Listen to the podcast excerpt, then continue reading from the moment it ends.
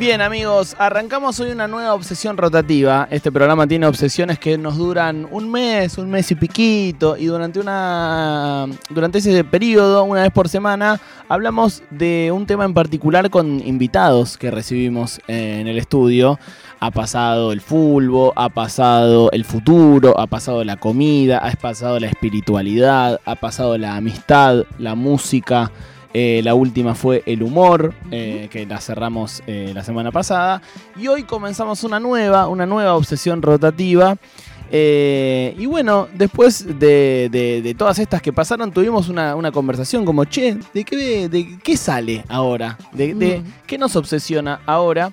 Y salió la idea de hablar de arquitectura y urbanismo, eh, arquitectura y paisajismo, arquitectura y diseño de nuestras ciudades también, eh, hablar desde diferentes ángulos. Y nuestro primer invitado de este ciclo es Fabio Márquez, a quien quizás conozcan como paisajeante en sus redes sociales, que vino a conversar con nosotros y a quien por supuesto aplaudimos. ¿Cómo estás, Fabio? ¿Todo bien? Muy bien, un gusto estar en el programa. Muchas gracias por venir. Nos contabas recién que estuviste ya pispeando lo que es este edificio histórico, ¿verdad? Eh, sí, que fue Radio El Mundo, el primer multimedia que hubo en Argentina. Exactamente, exactamente. Eh, ¿Qué te llamó la atención? Me llamó la atención una Celesta, que es un teclado muy antiguo, que, como me contó una trabajadora de la radio, especialmente era para sonorizar ballet clásico. Mira. Después los restos del antiguo órgano que se robaron en la dictadura, que quedaron los tubos. Y después muchos detalles ardecó, porque es una construcción ardecó la radio. Era el, diseño arquitectónico hegemónico en la época que se, eh, se edificó. Mm. ¿Qué es el ardecó? El Art es un estilo de transición entre la arquitectura de fin del siglo XIX muy ornamentada y el racionalismo que va a abandonar todo tipo de ornamentación que no tenga función. Entonces en esa transición es, se achican los volúmenes, los pisos son más bajos, ya no son tan altos, tiene algunas cuestiones ornamentales que son muy geométricas, escaloncitos, triángulos, y que en realidad es un estilo que va a aparecer en una exposición internacional de París en 1925, que es la Exposición Internacional de Artes Decorativas, pero recién se le pone Art Deco en la década del 60, porque en ese momento era arte moderno, y después lo tuvieron que separar del movimiento moderno que era el racionalismo. Mm. Y Buenos Aires fue una de las ciudades, o la ciudad, que tuvo más Art Deco del mundo, porque en el momento que estuvo de moda este estilo, fue plena expansión urbana de la ciudad con la inmigración europea consolidada, que mm. crecía y se podía construir casas, edificios, y Radio El Mundo desde este edificio, hoy nacional, era Radio El Mundo desde esa época. Eh, Fabio, eh, me interesa hablar mucho sobre el diseño de las ciudades, no solo de Buenos Aires, sino de, diferentes capitales eh, provinciales de la Argentina o ciudades grandes de la Argentina, pero ya que empezamos por como por las fachadas o, la arquitectura, tengo una, duda que mm, acá también tenemos una sección que se, llama Explícame loco, en donde tenemos dudas puntuales que le preguntamos a gente que sabe, así que voy a aprovechar. Eh, estas fachadas de edificios históricos que vemos que se tiran abajo, ¿no? Y que, y que son muy complejas, uno diría, sin saber nada de, de arquitectura, digo, no cualquiera, imagino, haría o sería capaz de fabricar esas eh, fachadas tan eh, adornadas y tan, no sé, tan eh, complejas, ¿cómo se cualquier obrero de la construcción de aquella época sabía hacerlo? ¿Se traía gente especializada en ese tipo de cosas? ¿Cómo era eso? Digamos que esto que estás relatando es testimonio de una época en donde ciertas profesiones, artes y oficios tenían una singularidad de época en donde se transmitían ciertos conocimientos de cómo materializar las cosas que por eso que se destruyan estas edificaciones es perder patrimonio porque ya no sabemos hacerlas. Mm. Es eh, una manera heredada a lo largo de mucho tiempo de cómo producir esas materialidades, en donde eh, en la medida que la ciudad fue cambiando, esos oficios se quedaron sin trabajo, no quedó quien siguiera aprendiéndolo y hoy hay que reaprender para hacer restauraciones. Por eso cuando se pierden esos ornamentos, esos materiales, nos están expresando no solo un modo de habitar de otra época, sino una manera en que nuestros antepasados, los que nos antecedieron, eh, generaban una materialidad de la casa con, este, con una onda que hoy, aunque tuviéramos toda la plata del mundo, no podríamos reproducir. Porque no sabemos hacerlo. No sabemos hacerlo. No solo tiene que ver con materiales que hoy son mucho más caros, granitos, mármoles, sino que hay hasta un tipo de revoque que era como lo más clásico, lo más básico, que se llama el revoque de piedra símil París, mm. que es la de las casas de fines del siglo XIX y toda la primera etapa del siglo XX, que es la que simula que la fachada es de piedra. Mm. Y esa era una manera modesta de reproducir los edificios más ostentosos, mm. porque se le dibujaba un trazado como si fueran bloques, y que esa piedra París es de una pared además que es porosa y que el edificio respiraba. Ya pintando esa pared, estás empezando a perder patrimonio, porque se empieza a acumular una humedad, porque esas construcciones además tienen una longevidad que las arquitecturas actuales no tendrían. Mm. No solo por la calidad de los materiales, sino por el diseño. Esas casas tenían un entrepiso de aire en el cual tenían una ventilación cruzada entre algunas rejillas que ustedes ven en esas casas en vereda bajo las ventanas. He vivido en casa chorizo y tenían unas rejillas, claro, con unos tubos que venían de arriba de alguna forma. Una circulación vertical para airear la casa. Viene un poco del higienismo de las enfermedades mm. que las plagas que hubo en el siglo XIX. Entonces tenés unas chimeneitas eh, arriba en la, en la terraza y conecta el subsuelo con la habitación y ventilaciones que van arriba y eso genera un acondicionamiento térmico también. Y eh, ya uniendo esto sí con, eh, temas ciudades, eh, alguna vez te escuché decir que ante, bueno, esta crisis habitacional que vivimos en la ciudad de Buenos Aires y en otras ciudades del país también, pero la particularidad de la ciudad de Buenos Aires es que también no se para de construir, ¿no? Hay una crisis habitacional al mismo tiempo en donde no se para de construir, pero que se están construyendo eh, viviendas de, bajo costo que van a ir perdiendo el valor eh, con, los años porque son de, pésima calidad. Eh, y en contraposición a eso, mucha gente cuando, cuando alguien se queja de, de que están tirando un edificio histórico para hacer un, edificio de, 10 pisos de, vidrio y Durlock, es como que sos un romántico que no acepta el progreso, ¿no? ¿Qué tenés para decir sobre eso, no? Como, ¿Cómo estamos construyendo unas viviendas que no, no, van a servir de acá demasiados años. Eh, y qué valor tiene, eh, no romántico, sino funcional, que eh, sostengamos o que mantengamos estos, estos, estos edificios. de lo que contás hay varias como capas, ¿no? En principio es que los edificios que tienen valor patrimonial más allá de lo que puedan definir las normas que nos quedan son pocos. Y la ciudad tiene posibilidades de construir en muchos otros lugares sin necesidad de destruir estos edificios. El problema es que la mayor parte de estos edificios están en lugares donde el metro cuadrado tiene mayor potencial de plusvalía inmobiliaria. Por eso se venden como lote, vale mucho más el lote por la cantidad de cientos de metros posibles de construir en el aire al darles el código de edificación que se hizo en el 2018, mucha altura.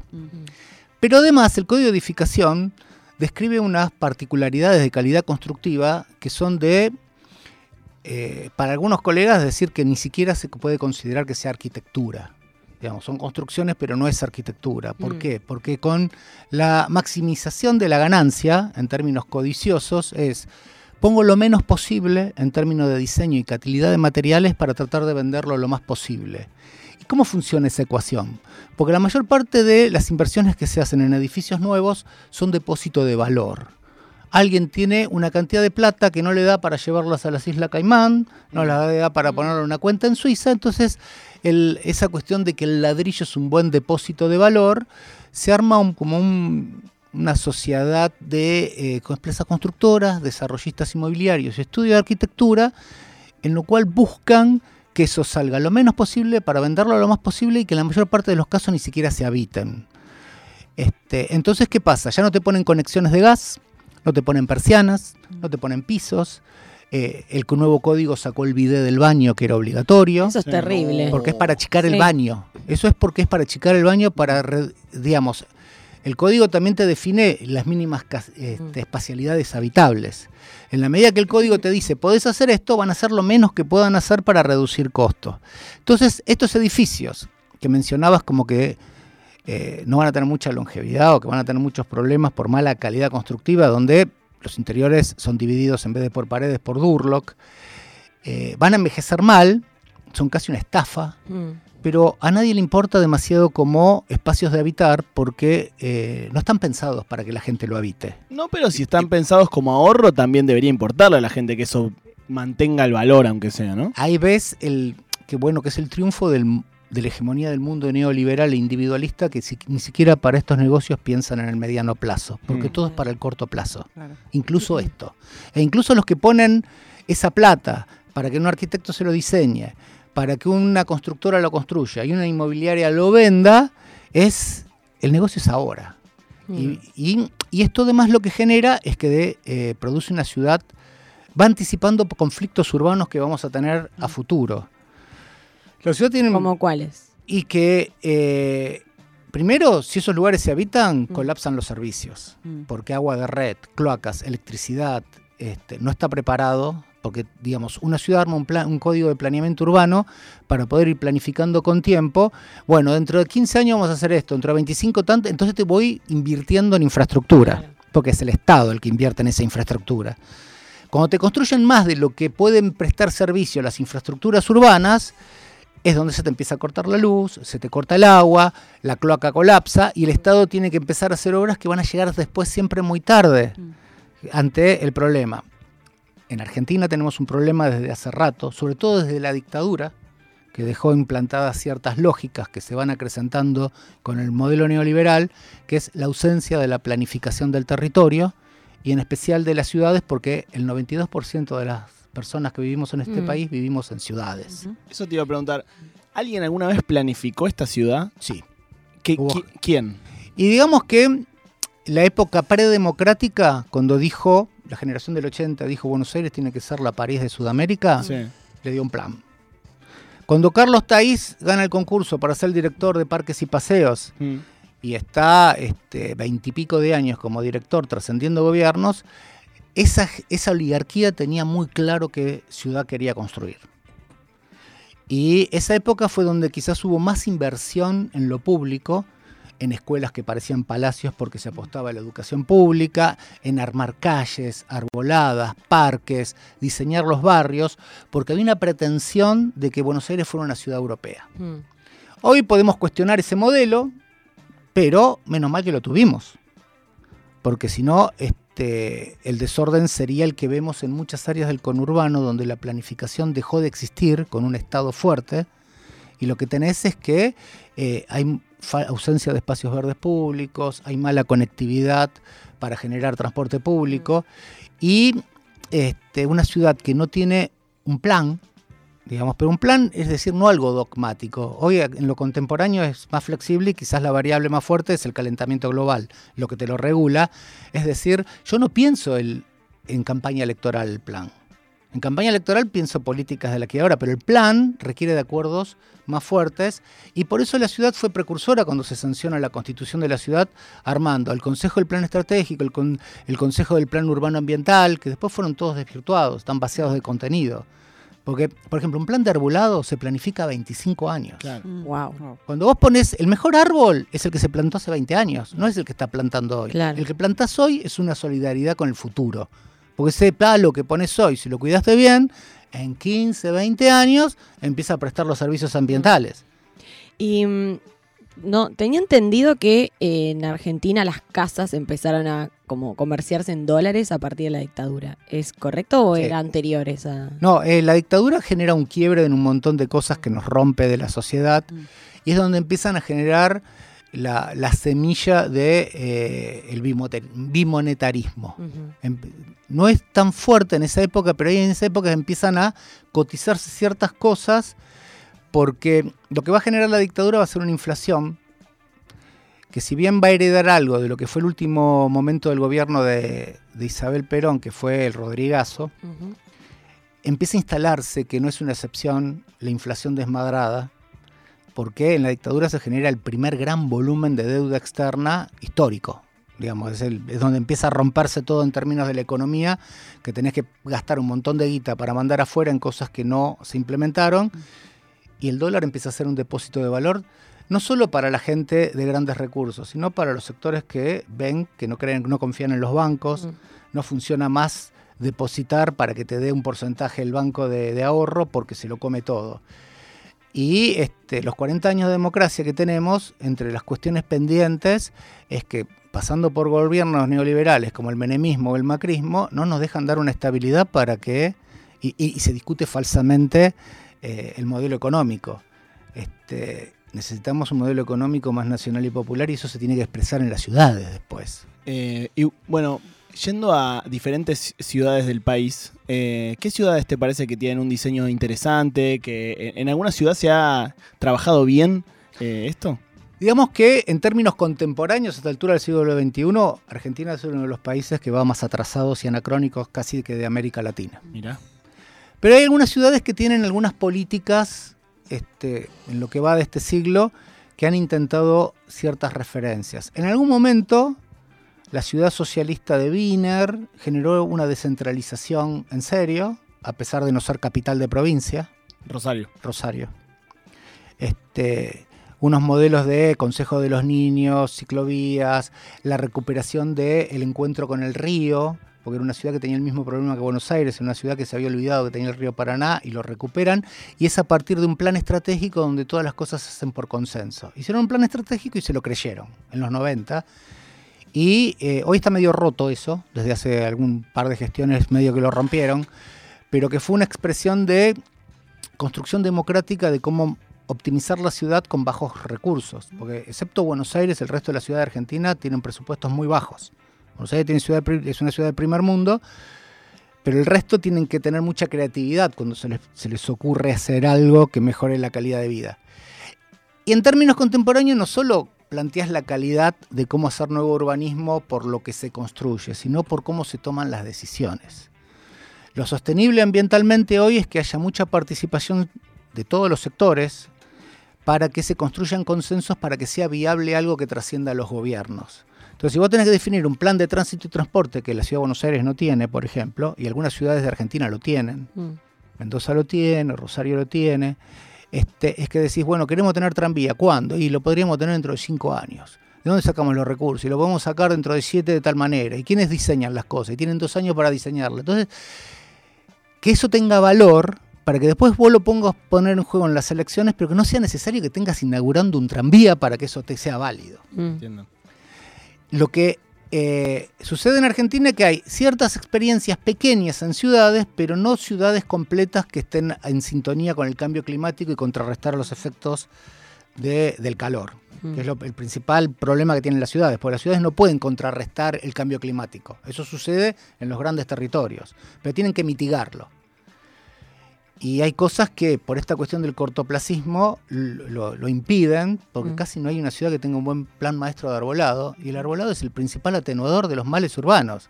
No solo para el efecto isla de calor, que las ciudades son más calientes que el entorno, sino que nos movemos a combustible fósil.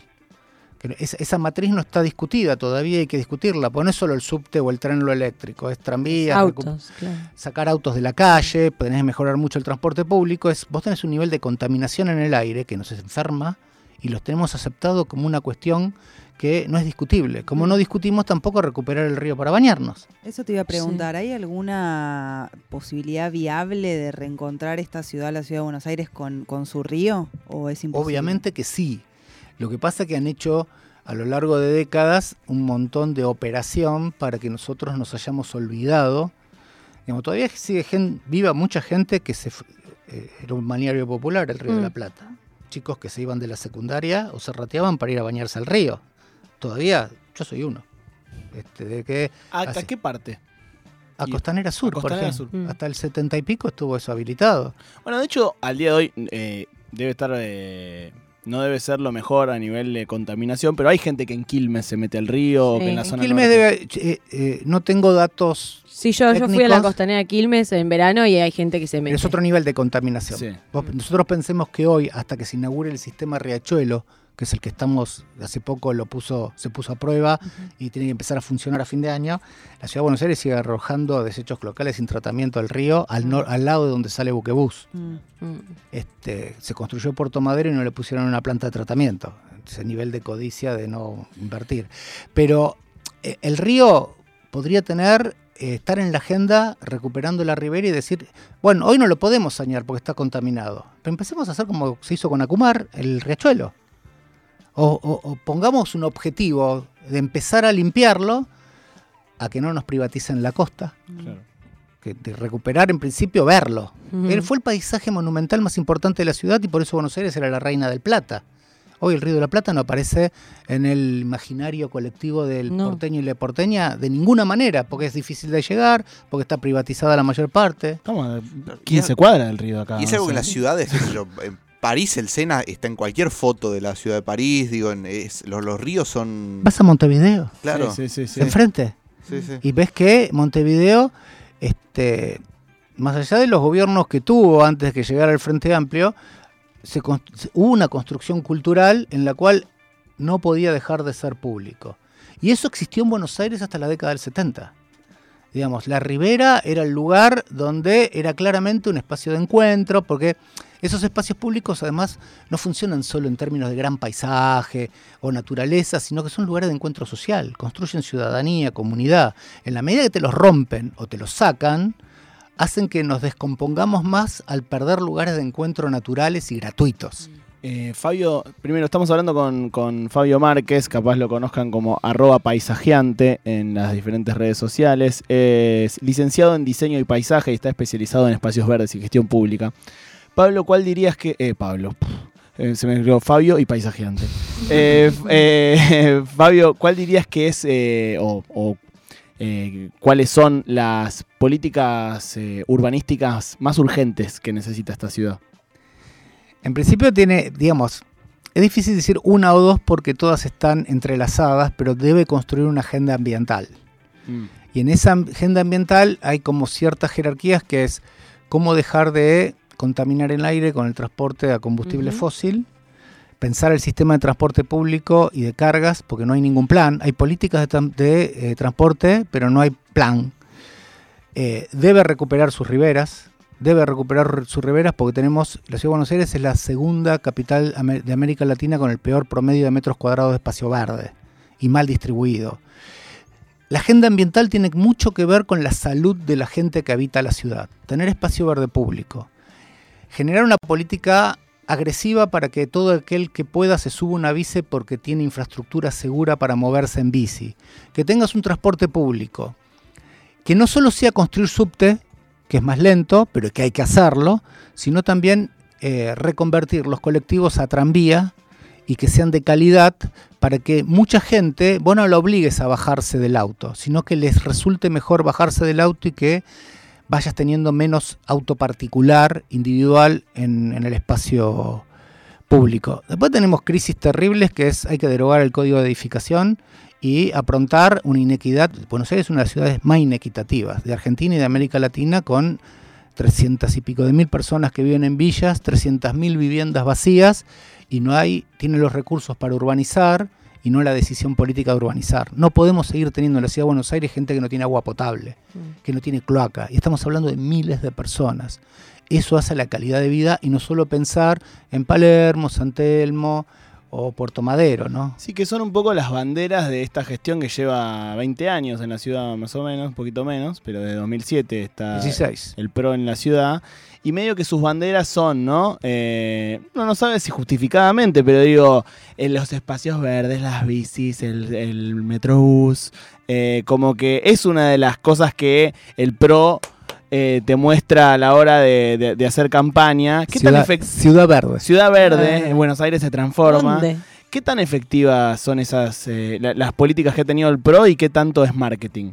Digamos que hay algo de cinismo e hipocresía, porque es cierto que han hecho algunas cosas, pero que en 16 años lo que hicieron son casi como las migas de un banquete que se lo comió otra gente. Claro. Mm. Y todo atado con alambre. Claro, porque vos ves cuáles son los últimos espacios verdes importantes que se hicieron, que fue Parque de la Estación, la Manzana 66, Plaza Clemente, fueron todas peleas vecinales que se las sacaron. Claro. este, no han parado de vender tierra pública, hicieron eh, ciclovías, no empezaron ellos, empezó en la época de la Rúa, la siguió Ibarra tímidamente, Son malas. pero ha- había una tendencia internacional que lo imponía, lo hicieron más como moda que con convicción y lo pusieron por lugares marginales. Muchas ciclovías, le dicen, los que andamos en bici, le decimos bicisanja, Sí. son hasta peligrosas. Mm. Entonces lo hacen como algo testimonial. incluso prioridad peatón en el centro termina generándote siempre a mitad de camino. Arman escenografías que parecen a las que están en las ciudades del primer mundo, pero no funcionan, porque no están hechas con convicción destruyeron todas las herramientas de la participación, porque acá en la Ciudad de Buenos Aires hubo presupuesto participativo, hubo diseño participativo de espacios verdes, había área, se, discutía la seguridad con corredores seguros sin policía en las escuelas. Todo eso se perdió, pero te lo ponen con una pátina muy marketinera, con volúmenes de guita muy grande en la comunicación institucional, donde hasta viene gente del interior y te dice, qué linda está Buenos Aires. Y no es falso eso, porque el que mira con ojos de turista no es la misma mirada del que habita el lugar. Entonces, si vos vas a Palermo Sojo, vas a este, Puerto Madero, caminás por Avenida de Mayo, este, está re linda Buenos Aires. Esa no es Buenos Aires. Esa es la Buenos Aires de las postales, que los habitantes de Buenos Aires la queremos disfrutar también. Pero ese no es el modelo.